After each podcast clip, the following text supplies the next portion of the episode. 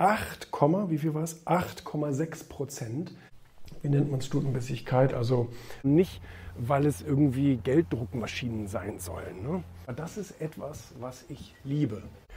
Ja, das war jetzt echt ein richtig spannendes Ergebnis gestern. Vor allen Dingen deswegen spannend, weil ja kaum noch, kaum noch eine Polarität da ist. Wir haben ja den Wahlen ja mittlerweile fast so ein Einheitsbrei. Ne? Also so, so 24, 25 Prozent wählen SPD, CDU, 15 Prozent kriegen die Grünen und äh, fast 12 Prozent kriegen die FDP und genauso fast die AfD, ein bisschen weniger.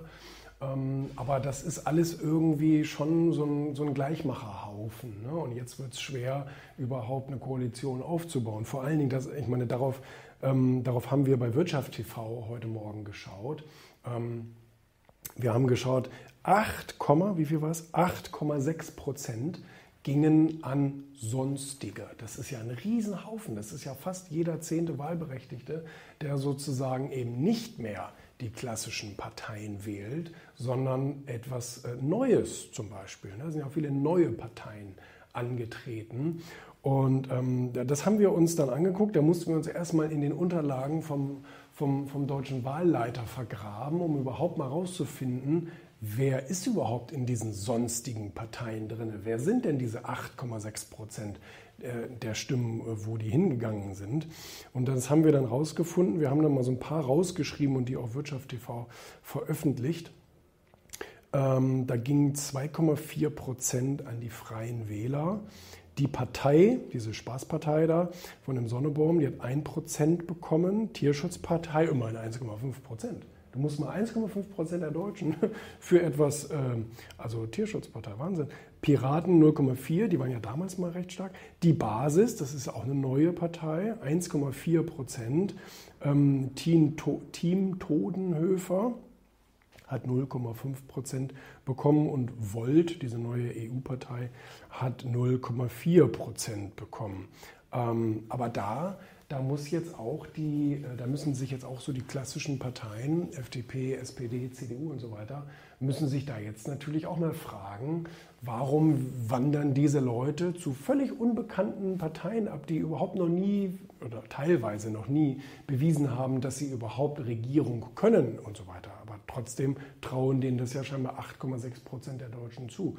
Da, diese Fragen muss man sich schon stellen. Ne? Und man muss auch, glaube ich, auf diese Leute zugehen und fragen, was können wir euch als Altparteien anbieten, damit ihr uns wieder sozusagen vertraut.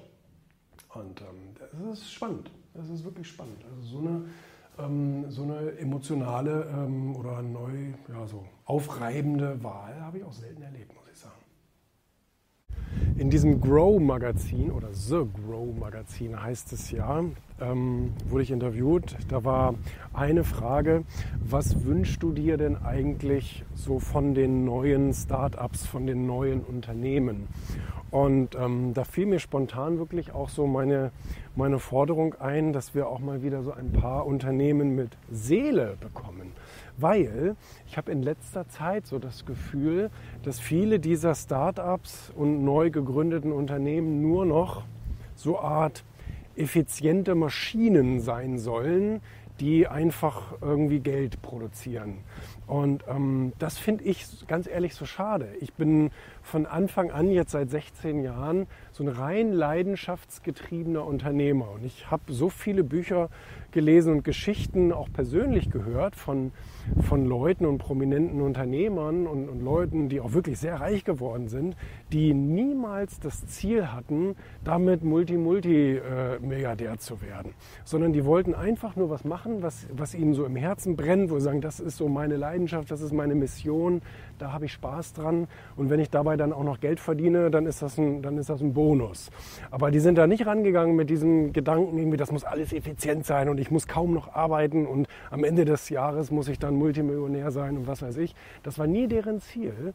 Und ich finde diesen Gedanken wunderschön, weil es auch dann Spaß macht. Dann, wenn man leidenschaftlich an der Sache ist und einfach äh, Spaß an der Sache hat, sein Hobby zum Beruf macht sozusagen, dann ist das etwas, ähm, was richtig erfüllt. Und ähm, das würde ich mir wünschen, dass wir mehr, mehr so neue Unternehmen haben, die einfach aus Leidenschaft gegründet werden und nicht, weil es irgendwie Gelddruckmaschinen sein sollen. Ne? das habe ich gerade so im Internetzeitalter, denke ich immer wieder, die sind eigentlich alle nur als Gelddruckmaschinen gegründet. Ne? Hat mich richtig gefreut, als ich die Info bekommen habe, dass hier ein toller Artikel über mein Buch Bullshit Rules drin ist im Für Sie Magazin. Ähm, schon so ein bisschen auch, ich will jetzt nicht sagen Ritterschlag, ja, aber ähm, es ist, glaube ich, das älteste oder eines der ältesten Frauenmagazine in Deutschland. Erscheint seit den 50ern. Große Auflage, ganz, ganz toll. Und ähm, da haben die ähm, hier äh, Bullshit Rules abgebildet. Sieben Regeln, die Sie sofort vergessen sollten. Regeln, die sind dazu da, gebrochen zu werden, heißt es so schön, tatsächlich kann es uns im Leben voranbringen. Öfter mal aus der Reihe tanzen. Ähm, und dann haben Sie hier eben sieben sieben Bullshit-Regeln aufgezeigt, die sie wahrscheinlich ja so ein bisschen auch in Abstimmung aufs weibliche Publikum. Rede nur, wenn du gefragt wirst, Talent setzt sich durch, sei zur richtigen Zeit am richtigen Ort, vergiss nie, wo du herkommst, zeig keine Schwäche, Eigenlob stinkt, schwimm gegen den Strom. Alles halt Bullshit-Rules aus dem Buch heraus. Und ähm, ich glaube tatsächlich, dass Frauen, das habe ich auch im Buch selber geschrieben, ähm, dass Frauen auch so ein bisschen mehr damit zu kämpfen haben, mit diesem äh, Bullshit. Thema, also mit diesen negativen Glaubenssätzen, dass Frauen immer noch ein bisschen braver, immer noch ein bisschen besser erzogen sind, immer noch ein bisschen besser angepasst sind, ähm, durchaus auch eben so diese, wie nennt man das so, diese Angepasstheit an die Community haben. Ne? Also das heißt, Frauen reden ja auch übereinander sehr schlecht teilweise. Oder diese wie nennt man Stutenbissigkeit? Also ähm, das ist schon arg. Das habe ich auch schon öfter von Frauen gehört, dass Frauen untereinander eben auch wirklich grausam sind, auch gegenseitig sich sehr stark bewerten und so weiter. Und ähm, dann kann das natürlich dazu führen, dass du dir im Leben entweder selber solche Regeln eingeredet hast oder sie wurden dir im schlimmsten Fall noch im Elternhaus eingeredet. Ähm, das tut man nicht, das macht man nicht und ähm, äh, sei brav und rede nur, wenn du gefragt wirst. Und ähm, stehen nicht immer im Mittelpunkt und was weiß ich. Und das kann natürlich wirklich äh, negativ sein. Also nicht nur auch Karriere, sondern es kann einen ja auch psychisch so richtig mitnehmen, wenn man immer nur ähm, an die anderen denkt und immer nur den Fokus nach außen richtet, anstatt einfach zu fragen, was will ich eigentlich, was ist eigentlich mir wichtig und warum sollte es mir nicht eigentlich egal sein, was irgendwelche äh, Menschen oder im Zweifel Frauen über mich äh, sagen und denken. Ne? Also diese Zugehörigkeit, dieses, dieser Wunsch danach ist sehr stark, aber ähm, ich finde es ja auch toll, dass in, in solchen Magazinen immer mehr auch so etwas ähm, ja, gepredigt wird, von wegen, ne, mach dein Ding und achte auf dich selbst und äh, jetzt mal Zeit für dich und all solche Dinge, ähm, finde ich gut und hoffe auch, dass da so eine neue Generation ranwächst von, von selbstbewussten Frauen, ähm, die, die sich das nicht mehr so zu Herzen nehmen, sondern mehr so ihr Ding machen. Ne? Sieht man jetzt auch so auf politische Bühne, habe ich auch viele tolle Beispiele jetzt gesehen, auch viele junge äh, Damen, die in den Bundestag eingezogen sind etc. Also das sind ja alles positive, gute Zeichen, die sich dann nicht mehr verbiegen und verstellen, sondern einfach, ähm, einfach ihr Ding machen. Weil Frauen haben großartige Qualitäten ähm, und die kann man ja auch ausspielen. Ne? Gut, okay, danke euch. Dann sehen wir uns später. Ne? Alles klar. So, jetzt hatten wir eben schon noch eine Besprechung für die WTV-Dokus, die gerade laufen. Und ähm, jetzt sind hier gerade die News noch gemacht worden. Sascha ist hier gerade noch oha, mit, mit Green heute hier. Sehr gut. Und ähm, jetzt haben wir, nachher haben wir noch eine Interviewaufzeichnung. Und ähm, Jetzt ist parallel, äh, kriege ich hier noch die ganze Zeit schon, schon E-Mails auch aus der Redaktion. Ähm, wir sind jetzt gerade noch dran an, ähm, wir sind jetzt gerade noch dran an Founders Magazin, das geht heute raus. Und äh, die neuen, ähm, das neue Erfolg Magazin, das kommt jetzt auch äh, nächste Woche, glaube ich, in den Druck.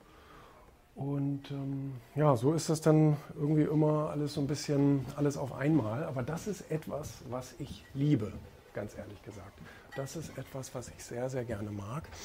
Und ähm, ich mag das, wenn alles abwechselnd ist. Ich wurde ja letztens in diesem Interview äh, gesagt, habe ich auch schon mal, schon mal gesagt, ähm, dieses ähm, Abwechslungsreiche ist das, was so meinen Alltag sehr, sehr interessant macht, was ich einfach wunderbar finde. Und wenn ich nur eine Sache davon vermissen müsste, alles gut.